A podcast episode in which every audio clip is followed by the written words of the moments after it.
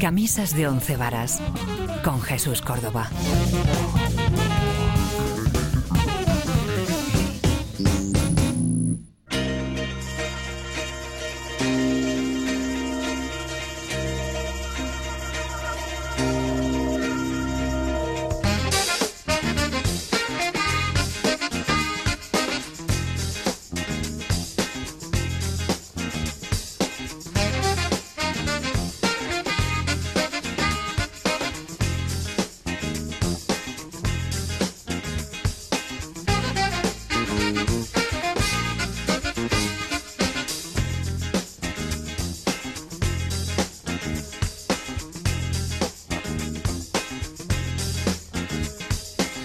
Hola, ¿qué tal? Estamos en una nueva edición de Camisas de Once Varas, este singular programa que podéis escuchar tanto en Radio Internacional como en Radio Inter y bueno, pues que versa sobre la fusión de estilos y de músicas mundiales, globales y mestizas y para ello pues nos rodeamos de las mejores, mm, bueno, pues personas posibles como pueden ser en este caso Miguel Payares, ¿qué tal?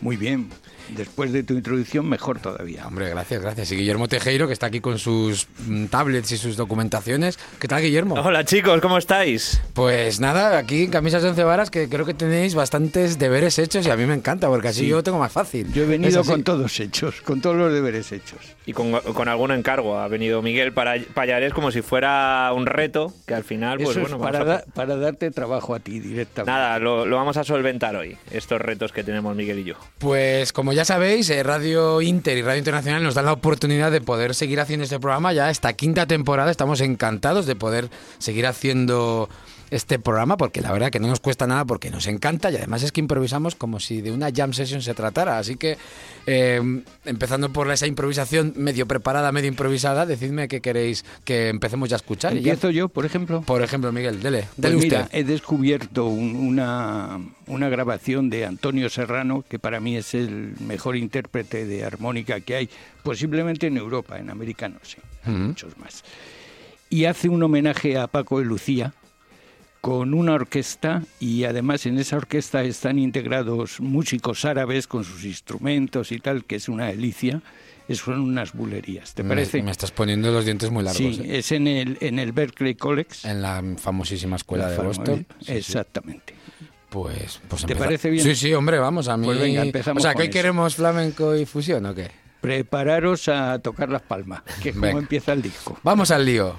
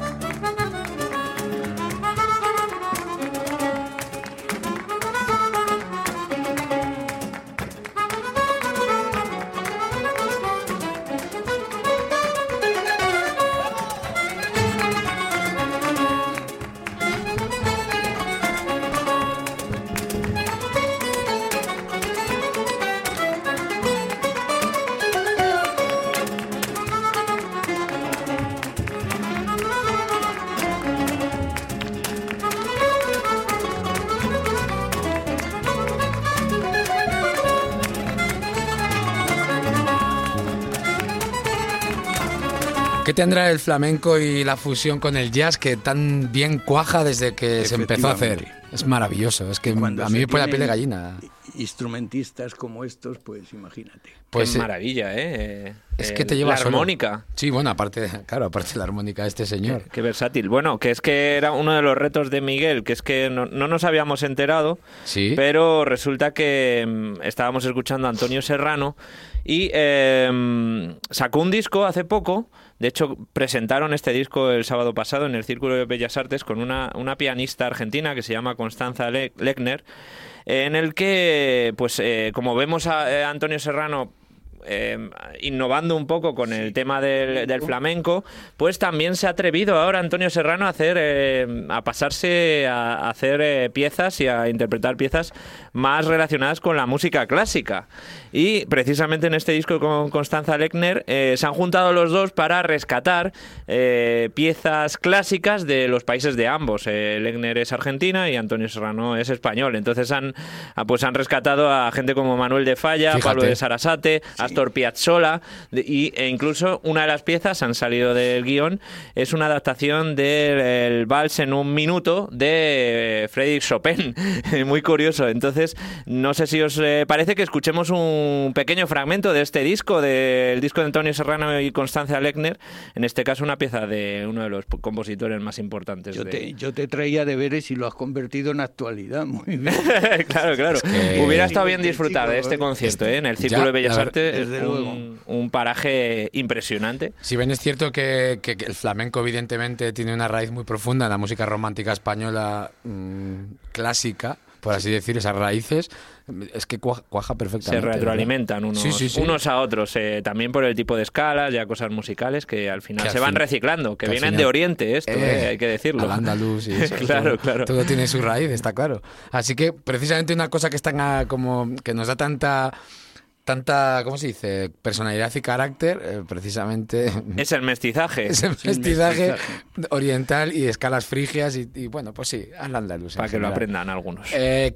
Vamos a escuchar El amor brujo, ¿verdad? Porque de Manuel de Eso Falla... es, de Manuel de Falla, pues la Va- pieza clásica. Vamos a ver.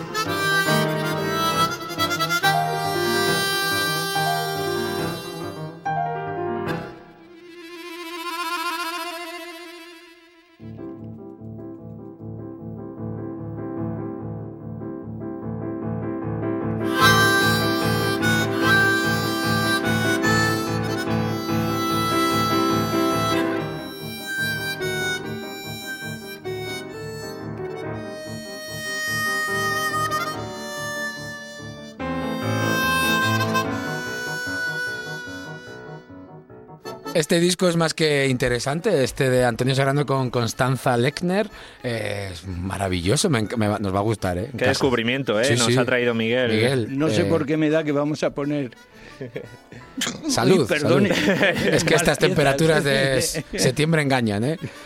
Este disco, Miguel, va a estar, eh, va a Pues me pasar a los anales. mucho, la verdad. Pues fíjate, fue buscando Antonio Serrano lo del flamenco y me encontré con esto, de pronto el, el artículo y dije, uy, se lo voy a llevar a, mi lo guardamos. Guillermo para, Para la que saca. lo investigue. Vamos a cerrar este ciclo flamenco fusión y, y orígenes con, con este discazo de Chano Domínguez, Tangos de Garraf.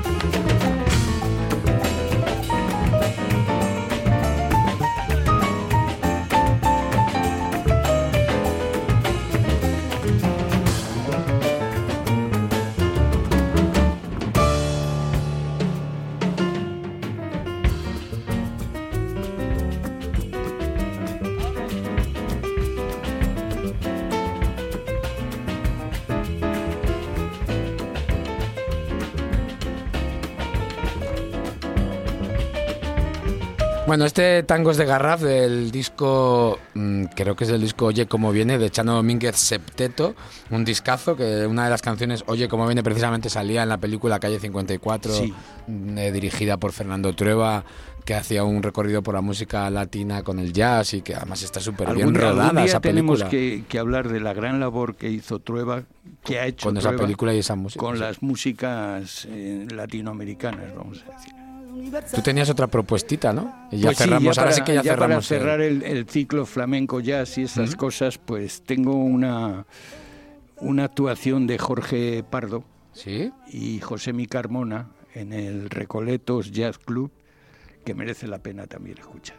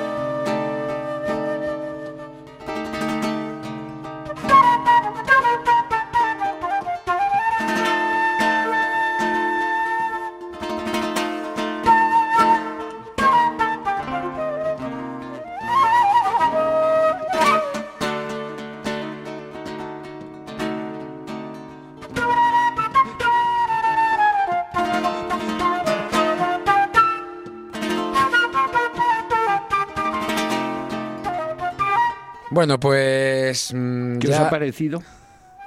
Yo estoy aquí obnubilado, es que no puedo decir nada porque esta música además tiene una cualidad, digamos, este empleo de, ya desde un punto de vista musical, de escalas un poco, pues, eh, flamencas, orientales, como quieras llamársela, llamarse, que, que son muy evocadoras, ¿no? Evocan eh, ambientes muy concretos, nocturnos, misteriosos, eh, como un poco como el carácter eh, que quiere transmitir esta música.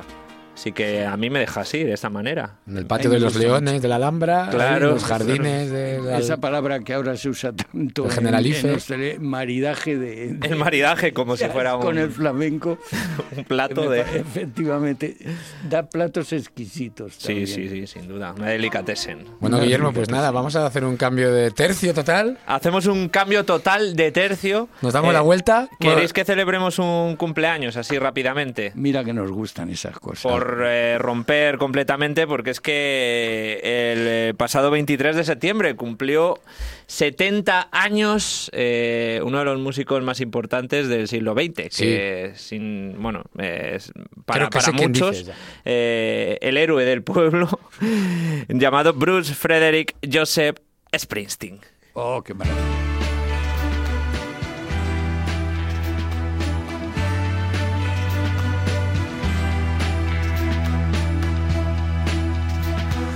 Sunrise, sundown, the streets gone golden brown, harbor skies above.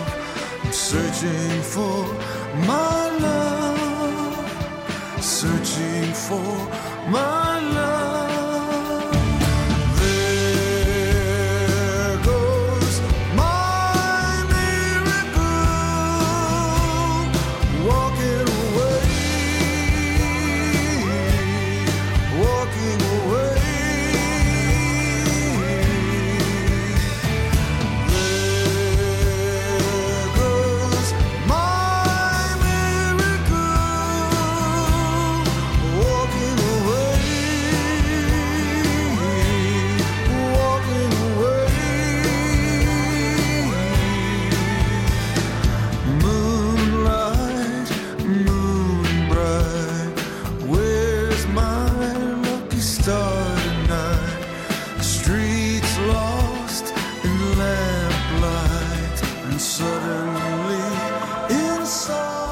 23 de septiembre del 49 nació Bruce Springsteen en eh, New- Nueva Jersey. De hecho, yo creo que es el embajador más grande de Nueva Jersey, junto con Tony Soprano. Que no sé, que no por qué, si os fijáis, en muchísimas series de ficción y de comedias, siempre se habla de Nueva Jersey como que es lo peor del mundo, cuando Sí, lo hablan porque- desde Sí, sobre todo neoyorquinos. con las mafias y Es con- una sí, ciudad sí. industrial gris, está encima, enfrente de Nueva York, de Manhattan, que, Sí. que, bueno, que a lo mejor por comparación, eh, pues eh, sale un poco perdiendo Nueva Jersey. Y, y sí, se, to- se Sí, toma por eso, por ciudad ahí, fea. Ahí se refugiaban en tiempos de, de, del- ¿cómo se llama? De Al Capone, ¿no? De- Capone y de toda esta gente, las mafias se refugiaban Vale, en Nueva vale, vale. Jersey. De ahí los, de ahí los, los sopranos, ¿no? distintas leyes Claro, con claro, Nueva claro. York y ahí se refugiaban Y ellos. las mofas, ya os digo, en continuas series de Sí, ficción sí. y demás. pero- Entre los canadienses y los de Nueva Jersey tienen, tienen ahí chistes, aquí, pues como aquí con todo, con todo el cariño, como aquí los del EPE. Bueno, eh, que nada, que eso, en Nueva Jersey, eh, el héroe del pueblo, como decíamos, porque de hecho es hijo de un conductor de autobús y de una secretaria. eh, pues eh, sigue muy vigente lo, eh, Bruce Springsteen, ya sabemos que lleva pues eh, 50 años actuando sin parar, además con unos ritmos eh, que yo no sé de dónde lo saca, eh, una media de tres horas y media por concierto. Yo, yo le, vi- Madre mía. yo le he visto cuatro veces Sí. actuar. Y la vez que menos duró, tres horas.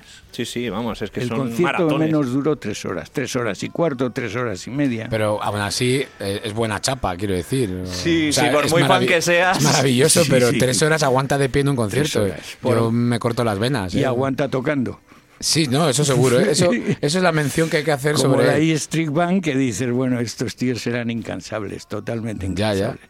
Yo quizás sea la banda de rock más, digamos, conjuntada que he oído en mi vida. Era una verles actuar es una pantalla de sonido la que te crean impresionante. Sí, sí, sin duda, vamos, y claro, llevan tantísimos años juntos. Últimamente Bruce está, está haciendo otras cosas más en solitario, por ejemplo, en el eh, hace dos años eh, empezó una gira, bueno, una serie de conciertos en Broadway, en el que aparte era como una especie de concierto autobiográfico en el que él eh, pues narraba un poco su vida y lo pues lo aderezaba y lo maridaba con, eh, con canciones suyas interpretadas eh, simplemente con una guitarra. Esto lo, lo hizo durante, durante una serie de veladas en el año 2018 y el año pasado Bueno, no, el año pasado, no, este año, que ha, ha lanzado un nuevo disco. Es el eh, décimo noveno, de hecho hemos escuchado una de las canciones de ese disco que se titula There Goes My Miracle.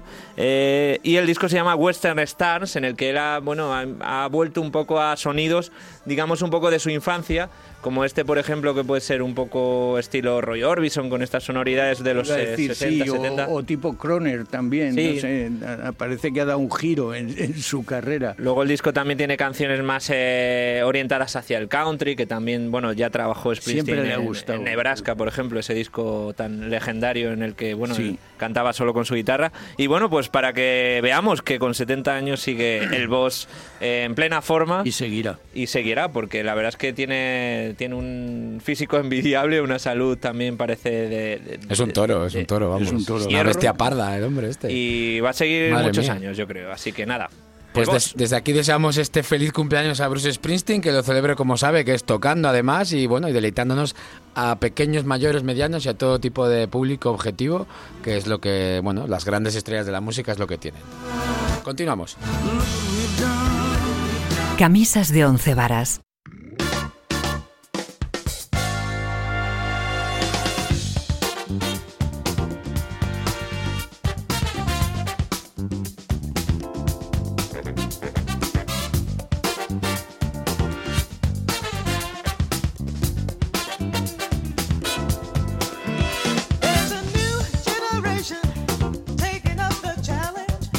Continuamos en Camisas Once Varas, como decimos, en Radio Inter y Radio Internacional con Guillermo Tejero, Miguel Payares y todos ustedes, que sin ustedes o vosotros no podemos hacer este programa. Es que, claro, esta improvisación que nos marcamos medio preparada, medio improvisada, no tiene sentido si no hay público que nos la escuche. Así que gracias, como siempre, por escucharnos. Y para improvisar hay que saber, porque Eh, sí, sí, sí. sin saber de lo que hablas no se puede improvisar. Eso, la música, Eh, vamos. Dímelo a mí, que estoy venga aquí a soltar sofl- soflamas. Que parece que está un poco, eso de improvisar está un poco denostado en muchos ámbitos, pero, pero es, que requiere un, un bagaje. Hombre, requiere que Cultural, tengas un al fondo menos. y que tengas un conocimiento de lo que estás hablando. O tocando. No, no, o tocando. No, no quiere decir que seas un súper experto, pero una base tienes que tener. Si no, en camisas de once varas no sería posible. Ay, qué, qué, qué pelota es usted, Miguel. ¿eh? Qué pelota es. Nos sonroja, nos sonroja. Vamos, estamos escuchando este Talking Loud del disco eh, Positivity de la banda británica Incógnito, una de los grandes referentes y precursores del acid jazz británico. Este disco temazo que, en fin, nos evoca un poco a un James Brown, pero llevado a los Te- 90. Te lo iba a decir. Es que además se llama Talking Loud and Same Something como una canción de James Brown. Esta, esta es un guiño a esa, precisamente a, a- al bueno de James Brown.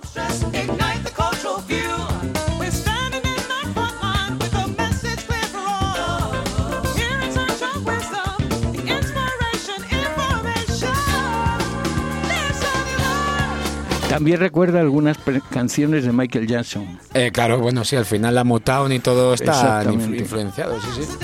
Lo que sí que es verdad que se dio un sonido Ahora es un grupo excepcional. ¿eh? incógnito. Bueno, empezaron en el 81 y siguen activos.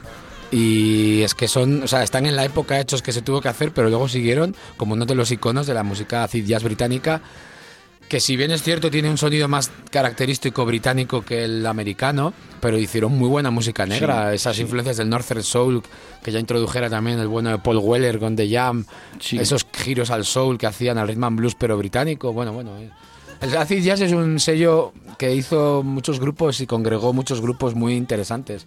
De hecho, este tema se llama Talking Loud y era y es un sello también que se llamaba Talking Loud y tenían la estaban interrelacionados Acid Jazz y Talking Loud y sacando siempre artistas de esto, de la música de baile, con música negra, con jazz, con hip hop, con soul. De verdad que bueno, es que soy gran apasionado del sello Acid Jazz en general y sus vertientes. Sí, hemos y- puesto var- varias cosas de y bueno, a mí siempre me gusta a lo largo de los programas. Siempre me gusta pegar pinceladitas de este tipo. Pero bueno, Miguel, le toca a usted hacer una propuesta ahora. Así Tengo un nada, capricho. Dígame. Y ya que estáis aquí... los Un dos- antojo. un antojo tengo. Y los dos sois músicos profesionales. Quiero que me, de, que me deis y me expliquéis esa manera tan británica de tocar el rock que para mí la representa The Who. Pero como es que no se puede explicar el rock. Bueno, hay una escena Sí en una hay una escena en una, mi película favorita que es eh, Casi famosos, eh, la película del año 2002 de eh, Cameron Crowe, en el que uno, un crítico musical que era Lester Banks, que es una figura eh, real. La película está inspirada en este, estos años 70, pero es una banda ficticia. Pero Lester Banks sí que sí que existió, en el que también le pregunta a un chaval que está aprendiendo, le pregunta que qué es el rock. Y, le dice Lester Banks que el rock no se puede explicar salvo Pete Townsend, preci- precisamente, el guitarrista de los Who. Pues este disco, este disco de, es un disco en directo en Lips y toca Magic Bags y yo me parece que es la esencia de todo lo que significaban los Who.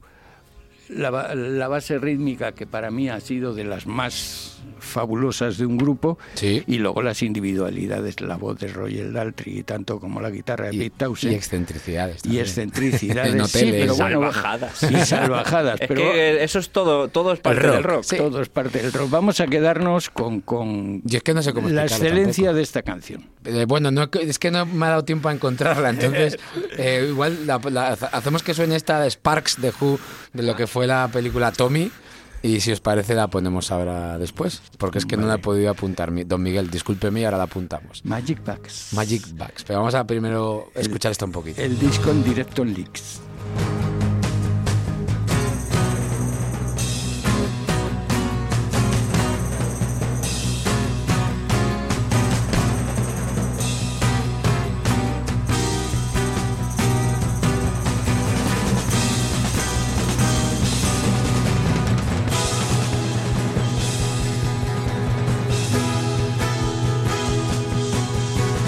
Bueno, sus deseos han sido órdenes, don Miguel, y ya la tengo, así que pues nada, vayamos a darle a la pausa en este corte de Sparks y La vamos, radio en directo, ¿eh? y vamos a poner exactamente la que usted quiere y ya está. Y fíjense ante todo las entradas de la batería.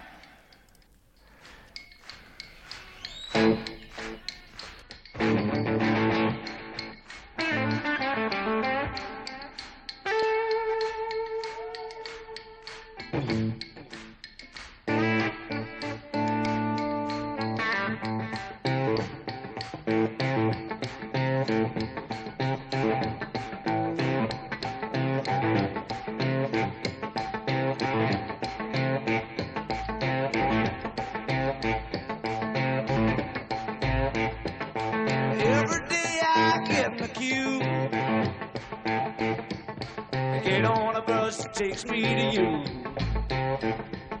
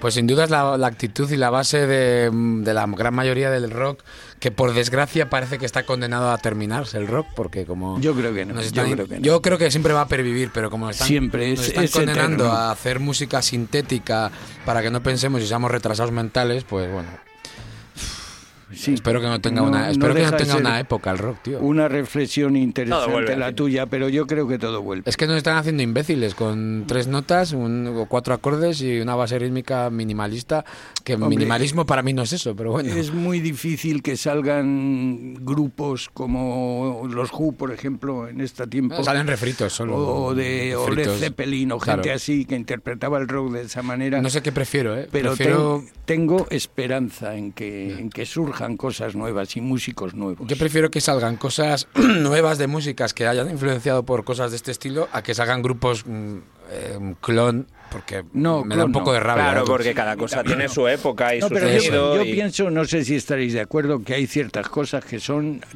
totalmente inimitables.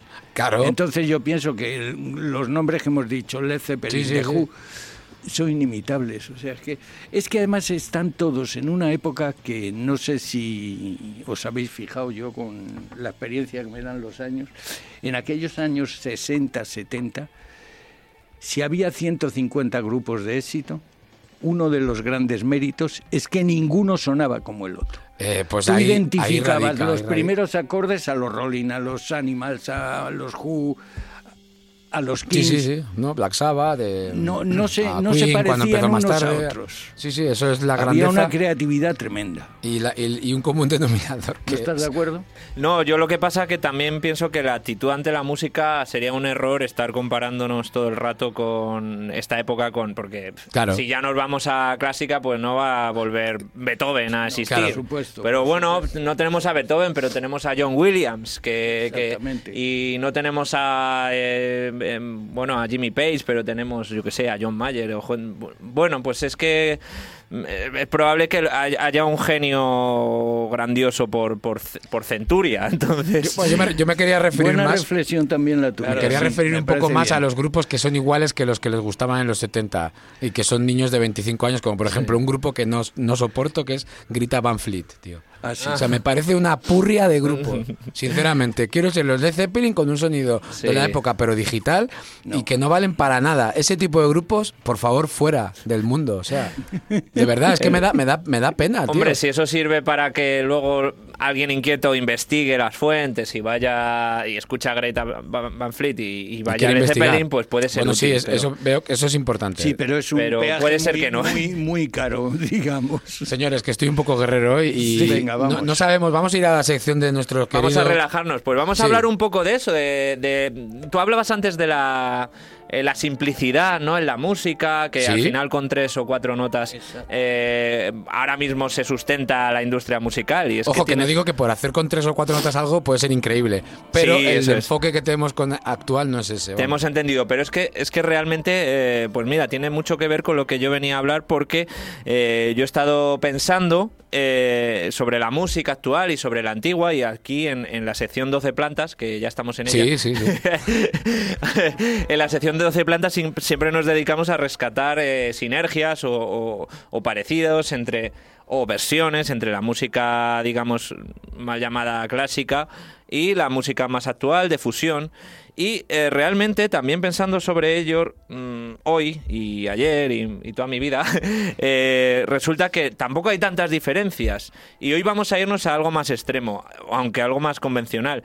No hay una gran diferencia entre la música clásica y el pop y el rock. ¿Por qué? ¿Por qué? Y parece una barbaridad lo que voy a decir, pero, pero al final es, es el mismo lenguaje. O sea, nosotros en, en Occidente, mm, tanto al comienzo de la música occidental, eh, pues digamos en, el Renacimiento, en, en- el, Barroco, eh, ahí se empezó a emplear un lenguaje que se ha, se ha- mantenido hasta en nuestros días. Y es el empleo de las escalas, eh, de unas escalas determinadas, la escala mayor, la escala menor. Al final, eh, la, la música occidental, ya sea clásica, romántica, pop, rock, se, se sustenta en esto, en la, en la, la escala mayor y menor. Antes hablábamos de la música flamenca, la música oriental, que eso ya tiene otro lenguaje distinto. Y si tú vas a un oriental y le pones música occidental, a lo mejor incluso le parece que lo que a nosotros nos suena muy bien, a él le suena mal, y viceversa. Eh, unas escalas atonales de oriente a un occidental les- le suena, le suena mal. ¿Y, qué, ¿Y a dónde quiero llegar con todo esto? Pues que realmente hay, hay canciones del pop de ahora o de rock que eh, pueden, eh, pueden ser trasladadas de una manera... Vamos a hacer hoy la maniobra inversa. Normalmente traemos versiones clásicas Sí. a fusión y hoy vamos a traer versiones, canciones actuales, actuales a versiones, digamos, clásicas. Y vamos a empezar pues, por los más conocidos, con dos chavales de Croacia que tocan el cello y se llaman muy originalmente chuchelos.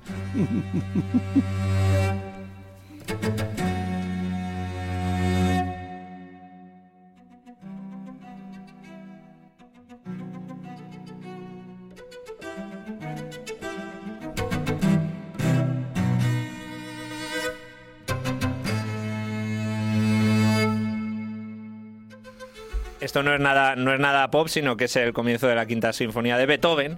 Y bueno, estáis viendo esta agresividad, Sí. esta, esta, este, este carácter que le imprimía Beethoven a sus sinfonías y que eh, ahora en unos segundos vamos a ver trasladado a otro carácter salvaje relacionado pues con el rock and roll y de un grupo que estábamos eh, comentando hace, hace un ratillo. Vamos a escucharlo.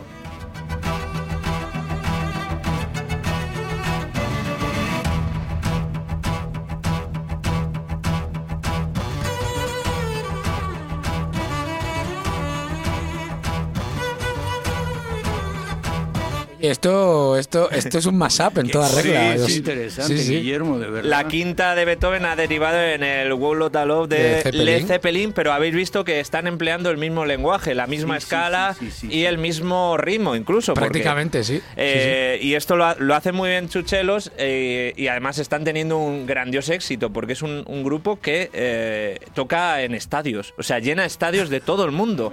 Con, con los dos tocando el cello y haciendo versiones como esta que hemos escuchado o como la siguiente que vamos a escuchar, que también es otro clasicazo del rock and roll.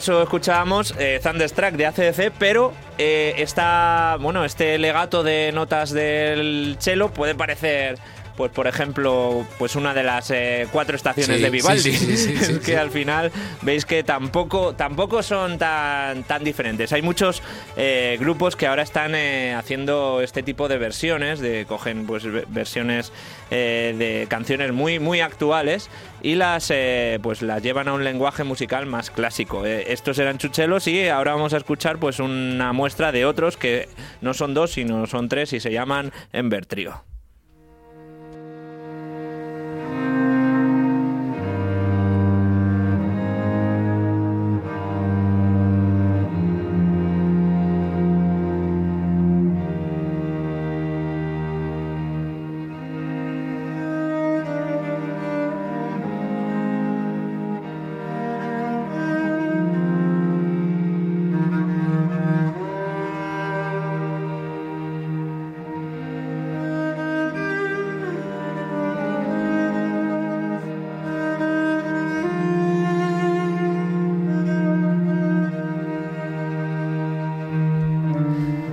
Mira, esta es la introducción de un tema clásico, bueno, clásico, de un tema muy conocido de los Killers, de la banda Sí. de Las Vegas, eh, de su segundo disco eh, Sam's Town, que es eh, eh, When We Were Young, y ya veis como que, pues empleando las notas y usando notas de, de esta canción y estas armonías, pues podemos Parte crear clásica, sí. esta maniobra, o sea, y esta pieza tan evocadora, que yéndonos al extremo, mm, digamos, de, de la, de la ridiculez, pues vamos a ver que cogiendo una canción que ha, ha estado hasta en la sopa durante dos años y que hemos acabado de ella, es verdad con, con sus cualidades. eh, Es que, es que cuidado, no es un tema. Bueno, si quieres lo ponemos y ahora hablamos. bueno, es que poco, poco, poco va a tardar la gente en identificar esta otra versión de Ember Trio. No vamos a decir ni el nombre.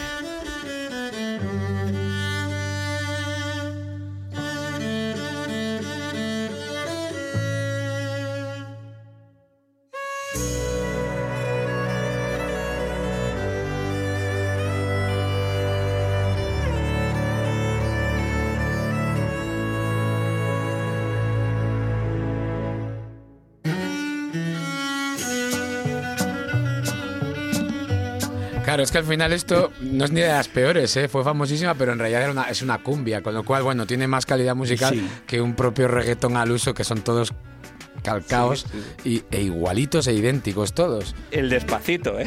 ¿Quién no lo iba a decir aquí? En... Ya, bueno.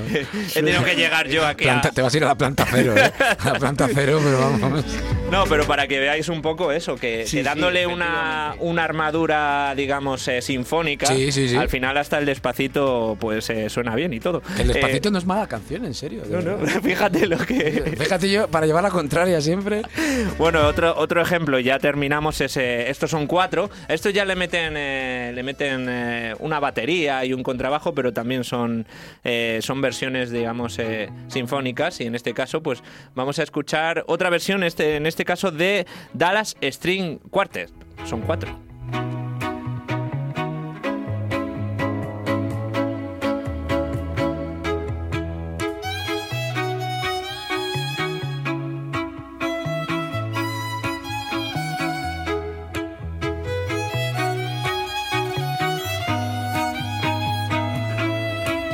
Pues igual, que podría parecer pues también algo, algo barroco eh, de Händel y no, es, Ya, eh, es ya, una es versión de, es una versión de la canción de Journey, eh, Don't Stop Believing, eh, de estos Dallas String Quartet, que ya vamos a concluir y vamos a dejaros pues con, con una versión de, de este grupo que pues también está hasta la sopa, es un clásico de los eh, Guns N' Roses y pues mira, eh, ahí estamos escuchando este violín. ¿A qué te que- evoca en la clásica? esto me, me evoca ahora mismo, pues eh, me dan ganas de irme a algún río. Bucólico. a- a- De- bucólico pastoril.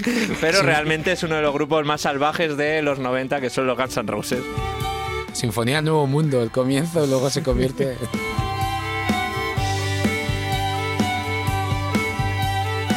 ¿Cómo nos gusta esta sección, Miguel? De Bueno, bueno, bueno, yo 12 estoy plantas. Total, total y absolutamente pasmado. Sí, sí. Para que veáis que la música al final es, es- es hermana unos de Te- te- otros. Luego hay muchas. eh, voy a dar una teoría muy, muy, eh, muy rápida.